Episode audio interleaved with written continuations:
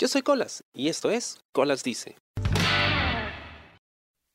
En su libro El agua del lago nunca es dulce, la escritora italiana Giulia Caminito hace una declaración bastante fuerte. Ella dice que nuestra generación perdió la esperanza en el futuro. Cuando habla de nuestra generación, pues eh, se refiere a la gente que quizá haya nacido pues 80 fines de los 80 90 y que ahora son jóvenes adultos. Yo me incluyo en ese grupo. Pero los argumentos que esgrime son bastante sólidos y son cosas que puedo observar todo el tiempo. Para empezar, ¿no? ella comenta que ahora se ha naturalizado de cierta forma que las personas con estudios universitarios no tienen garantizada una salida laboral satisfactoria. Y eso es muy cierto, ¿no? Es, es muy común la broma de tener los taxistas más cultos del mundo en Latinoamérica. Porque muchos han podido asistir a la universidad, pero no han podido encontrar un mercado laboral, ¿no? una empresa que los acoja, o no han tenido la oportunidad de crear su propio negocio.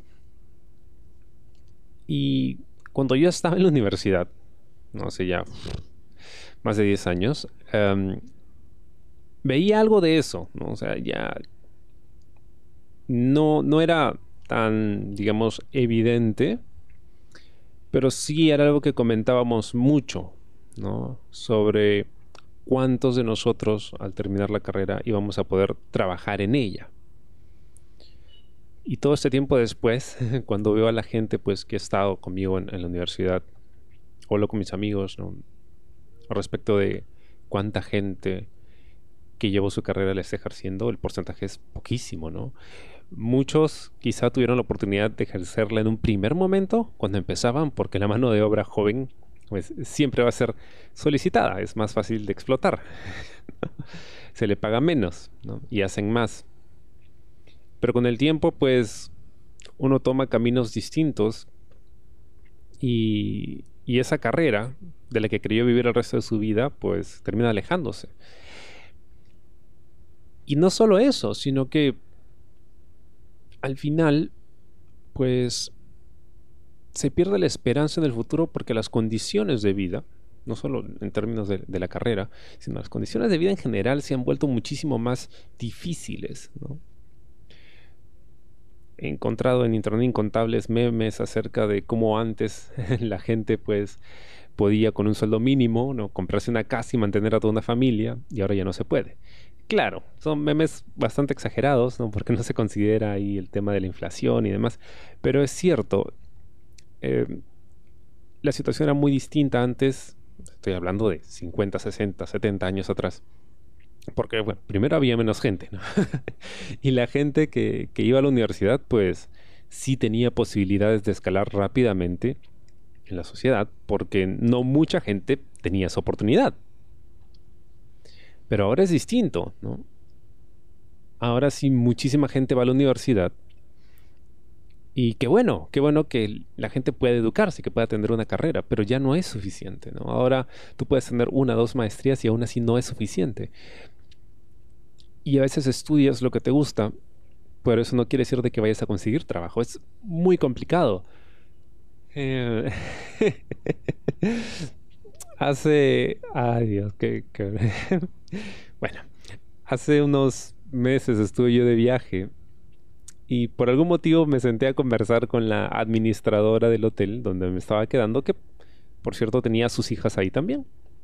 Ambas en, en edad universitaria, una de ellas estudiando la otra estaba pensando que iba a estudiar. Entonces, estábamos hablando de las carreras y la señora me dice, bueno, ¿usted qué piensa, no? De la gente que estudia Derecho, por ejemplo. Y yo le digo, bueno, el problema con la gente que estudia Derecho es que hay demasiados abogados. O sea, en Lima tú puedes encontrar abogados afuera del Poder Judicial, no ofreciéndote su firma en algún documento, en algún acta o lo que sea, por unos cuantos soles, ¿no? O sea, hay, hay demasiados abogados, son demasiados y aún así siguen saliendo más. Entonces, digamos que mi perspectiva sobre lo que eran las leyes y los que estudiaban leyes no eran las más positivas. ¿no? Y mientras conversábamos, terminé descubriendo que su hija, la mayor, estaba estudiando Derecho.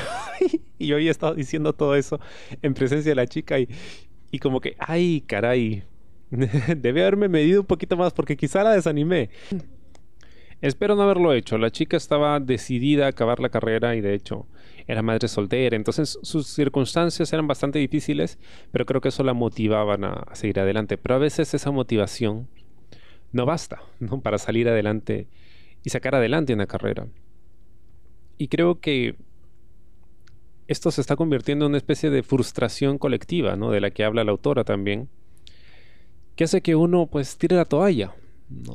Yo nunca pensé que, iba a lograr, digamos, mucho necesariamente con mi carrera. Eh, no me veía pues dirigiendo películas en Hollywood ni nada de eso. Eh, sí tenía ganas de hacer cosas, pero es que nunca he tenido como que una meta así muy clara. Siempre he sido más de a ver cómo sale, ¿no? Vamos resolviendo en el camino. Pero sí puedo notar que llega un momento en la vida en el que ya solo esperas poder sostenerte, ¿no? Y sostener tu casa. Ya quizá las expectativas bajan, ¿no? Aterrizan un poco más, porque te das cuenta de que la situación es más complicada de lo que parece. Y con tal de poder, pues, sostenerte a ti y a tu familia, ¿no? Y vivir una vida relativamente tranquila, ya, o sea, ya lo lograste. Em, pero a veces ni siquiera se puede tener eso, ¿no? Ahora comprar una casa, no solo en Perú, en cualquier parte del mundo, es muy difícil, ¿no? Requiere un compromiso económico muy grande de muchos años. Y si encuentras un lugar, quizá no es el lugar adecuado, no, no tienes las condiciones de vida adecuadas o básicas siquiera, te endeudas, ¿no? Es, es muy difícil eh, pagar una casa, y hacer alguna otra cosa al mismo tiempo, ¿no? Hay gente que estudia y trabaja, ¿no? Pero estudiar, trabajar y mantenerte y además pagar una casa ya se hace insostenible muchas veces. Y esto hace que pues la gente se, desanime de formar familias, por ejemplo. Ya nadie quiere tener hijos porque es muy caro, es un compromiso muy grande y que requiere mayores ingresos, porque ya no solo te mantienes a ti, sino que tienes que mantener a tu familia, ¿no? Tienes ahora una familia de la que eres responsable. Entonces, toda esa presión, em, toda esa responsabilidad, pues desanima a la gente a tener hijos y por eso es que bueno, la autora habla de la tasa de natalidad en, Italia, pero creo que es lo mismo que está pasando en China, que está pasando en Estados Unidos, que está pasando en Perú y en cualquier otra parte del mundo. La gente ya no quiere tener hijos porque no alcanza. no alcanza. Ni siquiera como para, bueno, vamos a tener hijos, a ver qué pasa, ¿no? Incluso si no están decididos completamente a ser padres, ¿no? Si, solo quieren experimentar, ni eso se puede.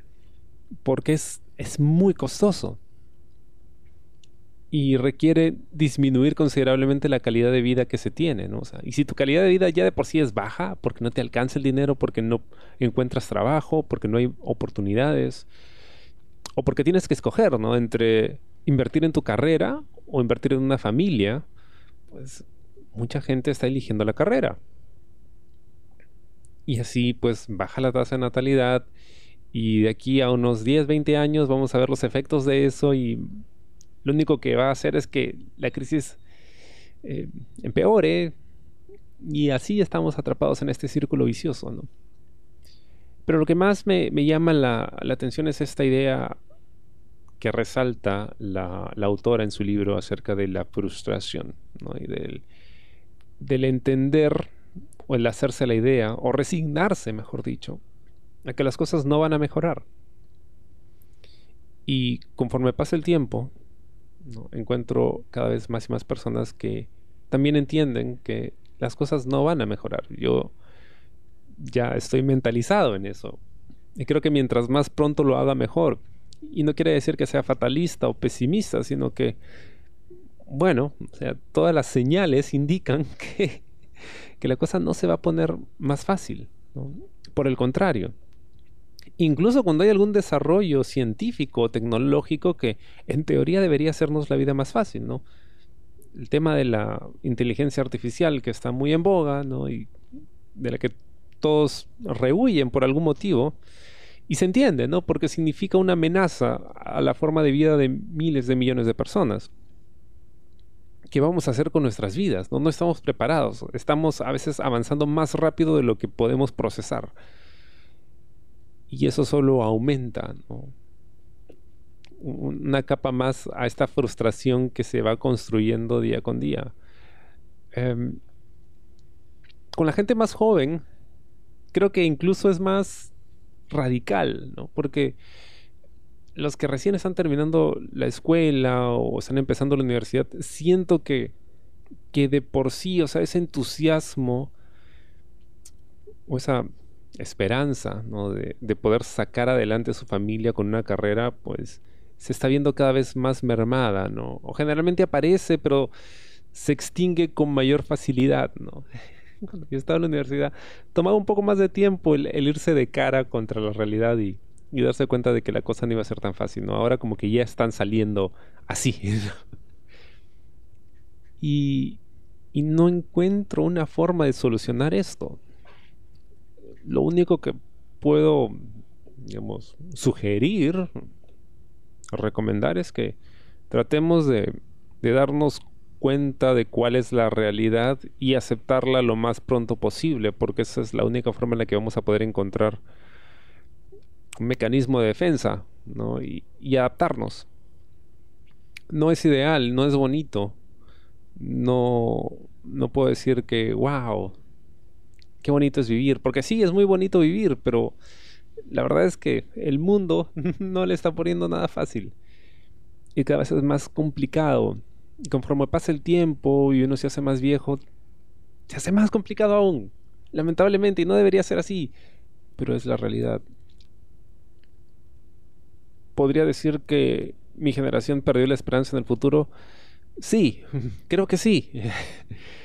Lamentablemente, eh, es lo que he visto, es lo que he conversado con otra gente, es lo que, lo que puedo ver, eh, lo que percibo todos los días y lo que siento yo también. Pero el hecho de haber perdido la esperanza en el futuro no quiere decir de que dejemos de vivir. O sea, yo sé que las cosas no van a mejorar lamentablemente, pero aún hay cosas por las que vale la pena vivir. Hay lugares que descubrir, cosas que aprender de uno mismo, de otros, personas que conocer.